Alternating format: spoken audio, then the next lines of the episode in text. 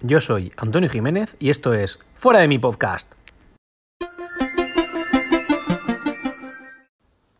Y aquí nos encontramos una nueva entrega. En este caso, eh, primero pedir disculpas porque ayer no hubo, ningún capítulo, pero bueno, también estamos empezando, estamos intentando organizar un poco el podcast y estamos intentando también, eh, digamos, acordar, ¿no? todos los integrantes, todos nosotros dos, eh, la no es la periodicidad, porque eso ya comenté que va a ser diario, pero sí el tema de si lo vamos a publicar a la misma hora, conforme lo grabemos, etcétera, etcétera. La cosa es que en este caso lo estamos haciendo así sobre la marcha y nada. Simplemente eso, estamos de ajustes y enseguida estaremos en todas las plataformas. Por cierto, estamos ya en casi todas las plataformas. Ya nos podéis encontrar en, Apple Podcast, nos podéis encontrar en Pocket Cast, en Overcast, en eh, en Evox y en, bueno, en Google Podcast y en varias plataformas más que yo desconozco, pero bueno, ya se encarga la plataforma propietaria de esto de, hacerlo, que, es Anchor.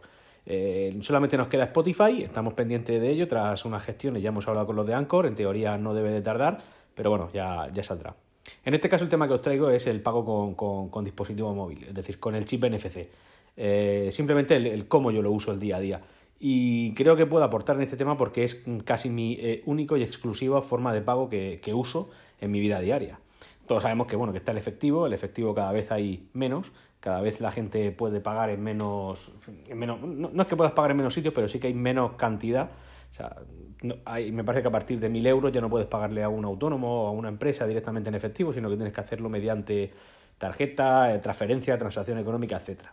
Esto al final nos llevará, sospecho yo, a la eliminación del efectivo. Creo que hay algún país nórdico que ya no trabaja con, con dinero en efectivo. Cosa que por un lado está bien, porque bueno, es más fácil a todos los que lo hacemos de una forma más, digamos, legal, pero luego están los que hacen algunas cosillas que no están ajustadas eh, estrictamente a la ley y estos pues evidentemente intentan usar más el efectivo y no, o bueno, pues simplemente porque le da la gana, no quiere que le traquen, en fin, hay muchos motivos por los cuales uno quiere usar el efectivo, pero bueno, está claro que al final lo que los gobiernos y, la sociedad del bienestar en el que estamos nos lleva es a que todo esto esté controlado, vigilado y, bien tributado, digamos.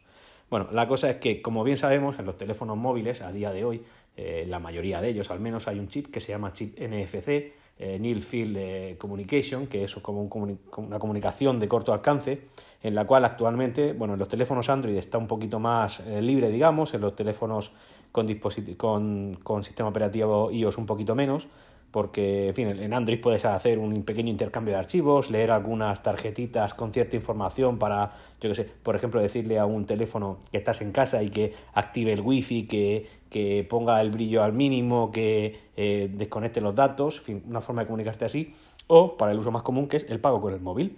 Em, nos encontramos con estos dos sistemas operativos, como digo, y en los cuales está el primero iOS, del que voy a hablar porque es el más sencillo, porque eh, todo lo que se pueda pagar con un teléfono iOS es porque está previamente autorizado por Apple, es decir, la entidad bancaria con la que tú trabajes debe haber antes hablado con Apple las condiciones que Apple le ponga y entonces si se llega a un acuerdo, normal es que se llegue porque con la, en fin, es la forma moderna de pagar, en caso de que haya acuerdo, pues ese banco puede trabajar con esa forma de pago. Eh, con los dispositivos iOS. Actualmente en el mercado financiero español casi todas las entidades trabajan con, con, Apple Pay y el que no lo hace simplemente está afuera, está, llega tarde ya. La última en incorporarse fue ING Direct, que antaño fue la empresa de, o sea, el banco más avanzado tecnológicamente, pero que bueno, que es una cosa que ya ha quedado en el pasado y que a día de hoy no es así. Hay muchas entidades, al menos las cinco primeras sí que están en Apple, en, Apple Pay, también sé que están todas las demás, las cinco primeras en, España, que es donde desde donde yo publico esto, son, además por este orden, serían el Banco Santander, el BBVA, la Caixa, Bankia y Banco Sabadell. Estas cinco entidades están metidas en, Apple, en Apple Pay. Eh, simplemente es muy sencillo. De hecho, hay gente que tiene es un poco reacia a pagar con estos sistemas, pero realmente es tremendamente seguro, especialmente en esta plataforma, que además es una compañía que cuida mucho el tema de la seguridad. Y es tan fácil como que tú, eh, bueno, entras en la aplicación Wallet, le das en añadir tarjeta y te sale con una cámara donde enfocar la tarjeta, de ahí te saca el número PAN y el, la caducidad, ya luego tú tienes que ponerle el código CVV, que son las típicas tres cifras que están detrás de todas las tarjetas, y automáticamente te sale el contrato de la entidad bancaria que tienes, lo aceptas, se hace una verificación en dos pasos mediante mensaje de texto y automáticamente el teléfono está totalmente disponible para pagar. Eh, incluso también funciona en algunos cajeros. Eh, con el añadido de que si dispones de un Apple Watch, pues también puedes derivar esas tarjetas al reloj y puedes pagar con el reloj acercándolo. Eh, En este caso, lo bueno que tiene respecto al otro sistema, respecto a Android, es que no tienes que meter el PIN una vez has realizado el pago. Simplemente haces doble clic en el botón de inicio en el caso de los terminales anteriores al iPhone 10 y los que no tienen el botón de inicio eh, directamente en el botón de entendido apagado dos veces, te verifica que eres tú mediante huella digital o mediante, mediante Face ID, depende del móvil que tengas, y automáticamente lo acercas y pagas. Da igual el importe, aunque te pases de los típicos 20 euros, que no hay que meter el PIN. Pero sí que es verdad que te ha identificado biométricamente mucha gente pregunta, oye, ¿y si me acercan el típico TPV al, al móvil? No pasa nada. Primero tienes que verificar que eres tú antes de que, de que el móvil pague. Y si me roban el móvil, no pasa nada, porque también se tendrían que llevar tu, dedo pulgar en la mano o simplemente llevarse tu cara también. Es complicado, es más difícil todavía que averiguar un, un código de cuatro cifras. Y luego está el otro sistema. El otro sistema es Android. ¿Qué pasa con Android? Pues que es abierto y en este caso, en mi opinión, es demasiado abierto porque hay demasiadas opciones para pagar. Por ejemplo, voy a poner el ejemplo de una entidad bancaria que sea compatible con todos los sistemas posibles dentro de Android. Vale. Esa entidad la llamaremos X. Pues nos encontramos con un tema. Tú puedes elegir que el móvil pague a través de Google Pay, que es pues el homólogo a Apple Pay pero en Google. Pero es que también puedes elegir que tu móvil pague a través de Samsung Pay, porque es compatible con la plataforma de pago de Samsung, que está solamente en los teléfonos de la marca Samsung. Pero es que además Resulta que determinado banco, llamémosle X, ese banco X tiene su propia aplicación wallet que además te permite hacer los pagos a través de NFC.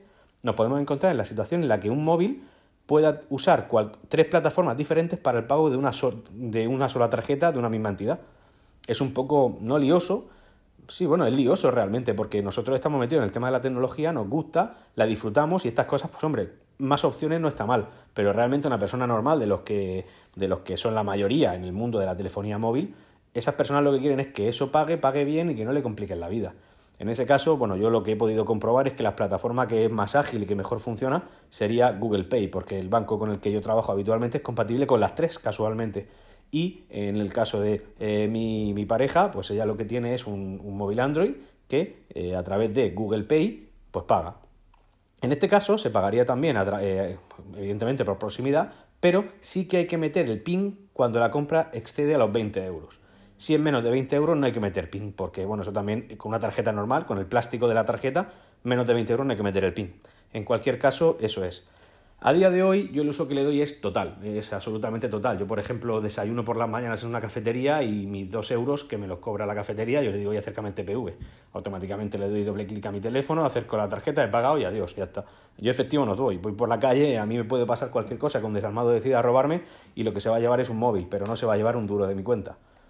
Entonces, pues por esa parte estoy, estoy bastante protegido. Además, en los móviles lo bueno que tiene es que no solo pueden meter una tarjeta, es que pueden meter cinco tarjetas meto mi tarjeta de débito, que es la que va directamente a la cuenta, o meto mi tarjeta de crédito, que es la que me hace pagar el mes que viene, y o meto la tarjeta de pago aplazado, muchos bancos ofrecen esta opción, oye, pues cuando quiera comprar algo aplazado, o meto mi tarjeta de prepago, que es la que no va vinculada a la cuenta y que tengo que recargar previamente para pagar. Pues oye, tengo todas esas, esas opciones en un solo aparato, por tanto, más fácil imposible. Como digo, yo lo veo el mejor sistema posible a día de hoy, Sí que es verdad que sé que en China no funcionan. Por ejemplo, en China el pago habitual lo hacen a través de su aplicación que habitual ahí, que creo que es WeChat, y el pago se hace a través de, de códigos BIDI. Ellos activan la cámara dentro de esa aplicación, recogen un código BIDI y se efectúa una transacción entre el pagador y el comercio. En España no. Bueno, España y en Europa eh, de manera mayoritaria es el NFC. Al final es lo que parece que aquí se está imponiendo y está. Ahora también adicionalmente hay una plataforma que se llama Bizum, muchos la conoceréis porque es como el pago entre particulares, pequeñas transacciones en la cual tú tienes tu cuenta bancaria, un número de teléfono, y ese número de teléfono lo vinculas a tu cuenta bancaria. De manera que si yo, que tengo tu número de teléfono, quiero mandarte 10 euros, entro a la aplicación de mi banco en la sección Bizum y le digo, oye, mándale a mi primo Pepe, cuyo teléfono es este, 10 euros. Automáticamente desde mi cuenta asociada a Bizum hacia la suya, asociada a su número de teléfono a través de Bizum, le llegan los 10 euros. También puedo hacer justo la operación pero al revés, es decir, yo desde mi móvil le solicito a mi amigo Pepe 20 euros y entonces a mi amigo Pepe, como tengo su número de teléfono, le llega una notificación, oye, que Antonio te está pidiendo 20 euros. ¿Lo aceptas? Si lo acepta, automáticamente me llega la, me llega la cantidad de dinero. Y si no lo acepta, pues a mí me llega un mensaje como que lo ha rechazado. Simplemente lo digo porque Bizum eh, parece que está eh, avanzando y llegan noticias de que dentro de poco será válido para hacer pago electrónico en comercios a través de Internet mediante un PIN de cuatro cifras que tienes que elegir previamente. Bueno, eso ya lo iremos viendo cuando salga, yo lo comentaré porque estoy seguro de que estaré escrito esta forma de pago. Dicho esto, doy por concluida esta entrega de Fuera de mi podcast. Gracias por no habernos escuchado. Tenemos ya un par de reseñas en iTunes. Muchas gracias a los que lo habéis hecho. Y tenemos bastantes valoraciones y además todas de 5 estrellas, sin reseña, pero bueno, con valoraciones.